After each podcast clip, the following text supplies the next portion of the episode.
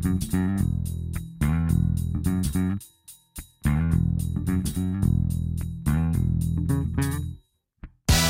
Estamos com Francisco Louçã, é professor catedrático de Economia do ISEG, do Instituto Superior de Economia e Gestão da Universidade de Lisboa, onde é professor, tem obra publicada sobre política e economia, sozinho ou em coautoria, premiado várias vezes pelo seu percurso escolar e académico, e da biografia sempre super resumida que nós fazemos dos nossos convidados do Serviço Público Bloco de Notas, faz parte da prisão aos 16 anos, em 1972, no século passado, na Capela do Rato, em Lisboa, por participar numa vigília contra a guerra colonial. Daí para cá, uma vida política muito ativa em partidos de esquerda radical, a LCI, a Liga Comunista Internacionalista, que depois deu origem ao PSR, Partido Socialista Revolucionário, que se extinguiu quando integrou o Bloco de Esquerda, partido que Francisco Louçã liderou até 2012. Foi deputado pouco mais de uma década e hoje tem assento no Conselho de Estado em lista eleita no Parlamento. Bom, Francisco Louçã, muito obrigada por ter aceitado o nosso convite. Queremos saber mais sobre como a economia portuguesa teve que se modificar para, há mais de 30 anos, 36 anos, acolher as regras da então CEE e agora da União Europeia. Portanto, Sim. já não é só Portugal, já não é só a não, nossa não é economia. Só Portugal. Em 1986, Portugal aderiu à Comunidade Económica Europeia, que depois passou a chamar eh, União Europeia, União Europeia ehm, mas, sobretudo, a grande diferença. Isso já significou algumas mudanças. Abertura de mercados, alteração de, de impostos sobre importações e exportações e algumas regras que foram sendo definidas. Aliás, já com a presença de Portugal, eh, o grande, a grande mudança é o Tratado de Maastricht, no princípio dos anos 90, já com um governo, um governo português, na altura o governo de Cavaco Silva. Eh, mas a maior mudança de todas é em 1999 para, para 2000, a entrada no euro. Ou seja, os últimos, do, os últimos 22 anos muda Portugal tudo. muda tudo. Porque Portugal até aí tínhamos ter... uma moeda Tínhamos uma moeda já com algumas restrições nos últimos anos, mas haver uma moeda emitida por, uma, por um país, do ponto de vista soberano. Mas vamos eh, recuar aqui um bocadinho a essa moeda. Essa moeda uh, era o Banco de Portugal que a supervisionava, digamos Sim. assim. Uh, o Estado lhe dava o seu valor, não é? O Estado português emite, o valor dependia também muito depois dos câmbios e, indiretamente, das importações e das exportações, dos movimentos de capitais, mas o Estado português tinha a possibilidade de emitir moeda. Uhum. Ou seja, financiava os déficits do orçamento por emissão de moeda. Uhum. Não deixa de ter consequências económicas, tem consequências económicas, mas pode provocar uh, variações de preços, pode provocar variações de preços relativos, mas é uma decisão autónoma do Estado, de cada Estado. Mas é assim, eh, havia, havia o poder de valorizar ou desvalorizar a moeda, não é? Havia também esse poder de valorizar ou desvalorizar, que é o que Portugal face a outras moedas, face claro, ao marco, na altura, claro. não é? O, dólar. Foi o que Portugal fez quando teve graves dificuldades económicas. Desvalorizar. Desvalorizar. desvalorizar. Porque o que é que desvalorização permite? Permite que as exportações portuguesas fiquem mais baratas. Ou seja, um marco passava a comprar, imagino que o marco eh, valia 30, é um mero exercício matemático, valia eh, Era 30. Escudos, valia 30 mais ou menos. Era mais ou menos 200 escudos, aliás, o Bom, euro. Ponha, ponha é. os 200. Sim. Eh, valia, valia 200 escudos. Se o escudo desvalorizasse, o marco passava a valer 250 ou algo claro. assim. E, portanto, comprava mais. Comprava mais de, de produtos portugueses, era mais fácil vendê-los na Alemanha. E esse incentivo poderia permitir uhum. algum reequilíbrio. Esse era o processo. Agora, em qualquer caso, a gestão desse processo era feita pelo governo e, e, e pelo Estado e pelo, pelo Banco de Portugal. Com o euro, isso deixa de ser possível. Porque o euro, se bem que seja emitido em Portugal, Há uma fábrica do Banco de Portugal, na uhum. Carregueira, que eh, imprime notas de 20 euros. Não na prisão, porque também não, há uma não, prisão não, na Carregueira. Não, sim. É uma fábrica muito segura, com uma tecnologia magnífica, como há outras, não é? Há 10 ou 12 fábricas, fábricas... no conjunto da Europa. Portugal emite, eh, imprime eh, euros, 20, eh, moeda, notas de 20 euros. Aliás, se, se olhar para uma nota, se ela tiver, tiver a terminação terminada em M, é porque foi impressa em Portugal e, portanto, hum. podemos saber assim se ela foi impressa aqui. Em princípio, terá sido. Hum. É, mas é o Banco Central Europeu que gere. E, portanto, BCE. não é a emissão de Portugal. O que quer dizer que a dívida portuguesa, neste, nesta regra nova, não é financiada por emissão monetária portuguesa, mas só pode ser financiada pelos mercados financeiros. Quando há um déficit Portugal, por exemplo, tivemos um déficit importante durante a pandemia. Porquê? Porque se gastou muito dinheiro em apoios sociais uhum. e porque houve menos receitas fiscais, porque a atividade económica ficou paralisada. Eh, a sociedade portuguesa aceitou isso, com, e aliás a União Europeia até criou condições excepcionais para isso, mas há um déficit. Se há um déficit, quer dizer que o Estado português gastou mais, mais do que aquilo que, que tinha. tinha gasto. Cerca de mais 10 mil milhões de euros. É uma diferença relativamente importante. Os números ainda estão, estão por, por acertar. E, portanto, tem que pedir dinheiro, esse dinheiro emprestado. Vai pedir dinheiro vai pedir esse dinheiro ao financiamento de mercados financeiros. Portanto, a regra europeia altera isto. Uhum. Porquê é que isto é eh, uma vantagem e um problema? É uma vantagem porque tem um condicionamento global das taxas de juro.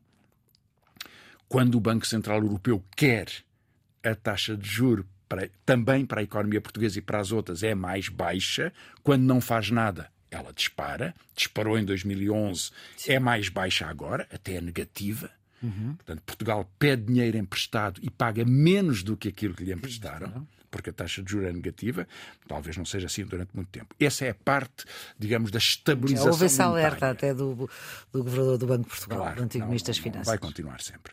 É, tem o outro inconveniente, é que isto torna muito mais difícil a capacidade de gestão económica. O antigo presidente Cavaco Silva, num texto muito polémico publicado eh, em outubro também, dizia, e tem razão nisso, a média do crescimento da economia portuguesa durante 20 anos é de 0,5% cada ano.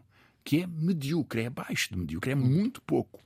Porque significa que não houve capacidade de melhorar significativamente as estruturas produtivas, a capacidade de investimento, eh, os salários, a, vida. E a média dos outros? É, é superior. Portanto, Portugal está muito abaixo. Portugal tem uma rota de divergência algo, isto é uma média. Portanto, há alguns anos em que houve uma melhoria, nos últimos dois anos houve uma, houve uma melhoria, e até acima da, do médio de crescimento da União Europeia, mas no conjunto é muito baixa e prevê-se que se mantenha também nesse nível eh, muito e baixo em, em termos reais. Também veremos o efeito que pode, pode dar. É claro que depois os Estados têm posições diferentes. Claro. É, é, por exemplo, é, há pouco tempo houve um economista que fez um, um estudo sobre quais são os Estados que na Europa usam mais eh, dinamicamente a, a, capacidade de dar ajuda a Estados, ou seja, de fazer investimento em empresas pago pelo Estado contra as regras europeias, em exceção das regras uhum. europeias e com autorização da Comissão Europeia excepcional. Não são os Estados mais pobres. Na verdade, a economia que mais usa ajudas de Estado é a Alemanha. De longe. Em Portugal discute-se muito se deve haver ou não investimento na TAP. Bom, é. na Alemanha não se discute se há um investimento na Lufthansa e é mais do dobro do, do, do, do que ocorreu na TAP. É gigantesco.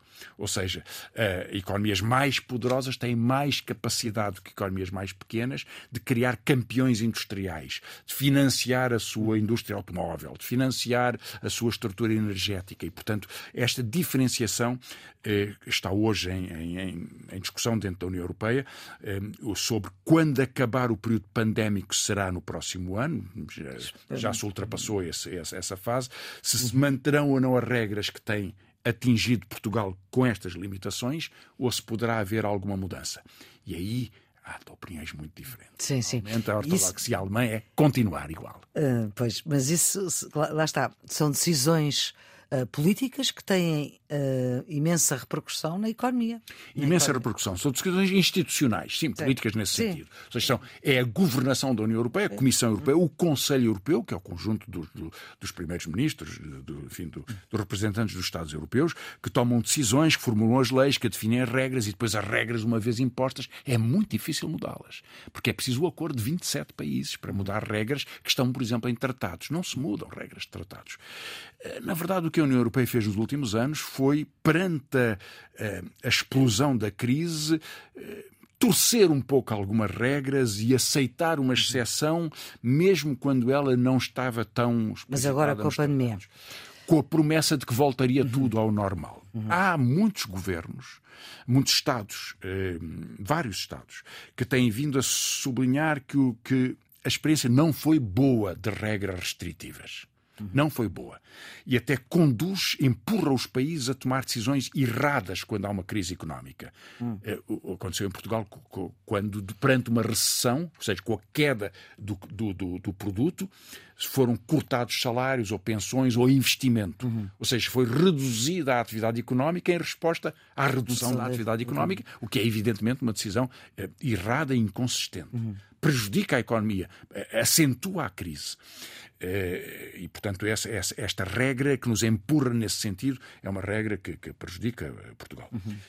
E prejudica a União Europeia, aliás, no, no, seu conjunto. E, portanto, há uma discussão sobre isso, mas esse será um tema que, que se vai verificar o que, é, o, que é, o que é que será possível conseguir nestas conversas sobre o nosso futuro europeu. Muito bem, mas isto para resumir, a entrada de Portugal numa organização como a União Europeia transformou uh, completamente a economia que Portugal era antes de, da entrada de Portugal nessa, nesta organização. Sim, na, na verdade, Portugal. Foi um impacto longo, brutal.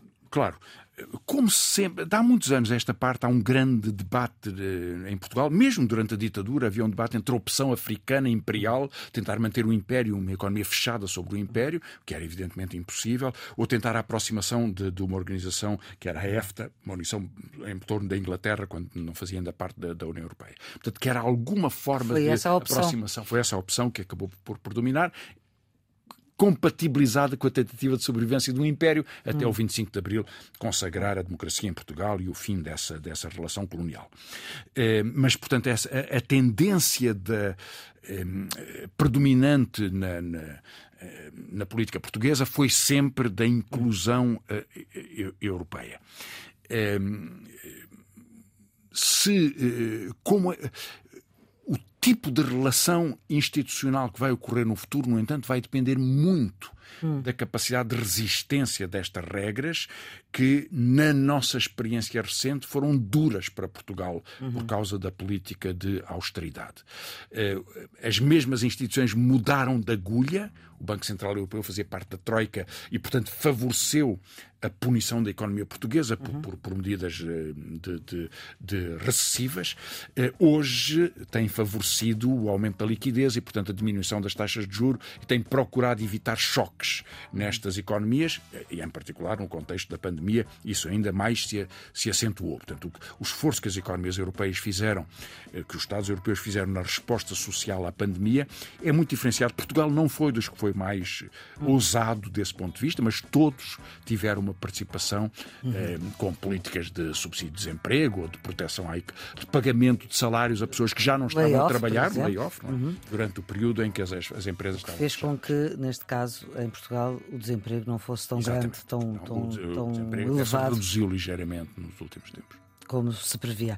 Muito obrigada, professor Francisco Louçã, pela sua leitura por parte do programa de Economia do secundário, que é um programa bastante vasto, parece quase um curso de Economia concentrado. Há exame no final do ano, é uma ajuda para o exame, mas é também uma ajuda para quem uh, se interessa por saber mais. A produção da jornalista Ana Fernandes, a gravação de Diogo Axel. Tenham um bom dia.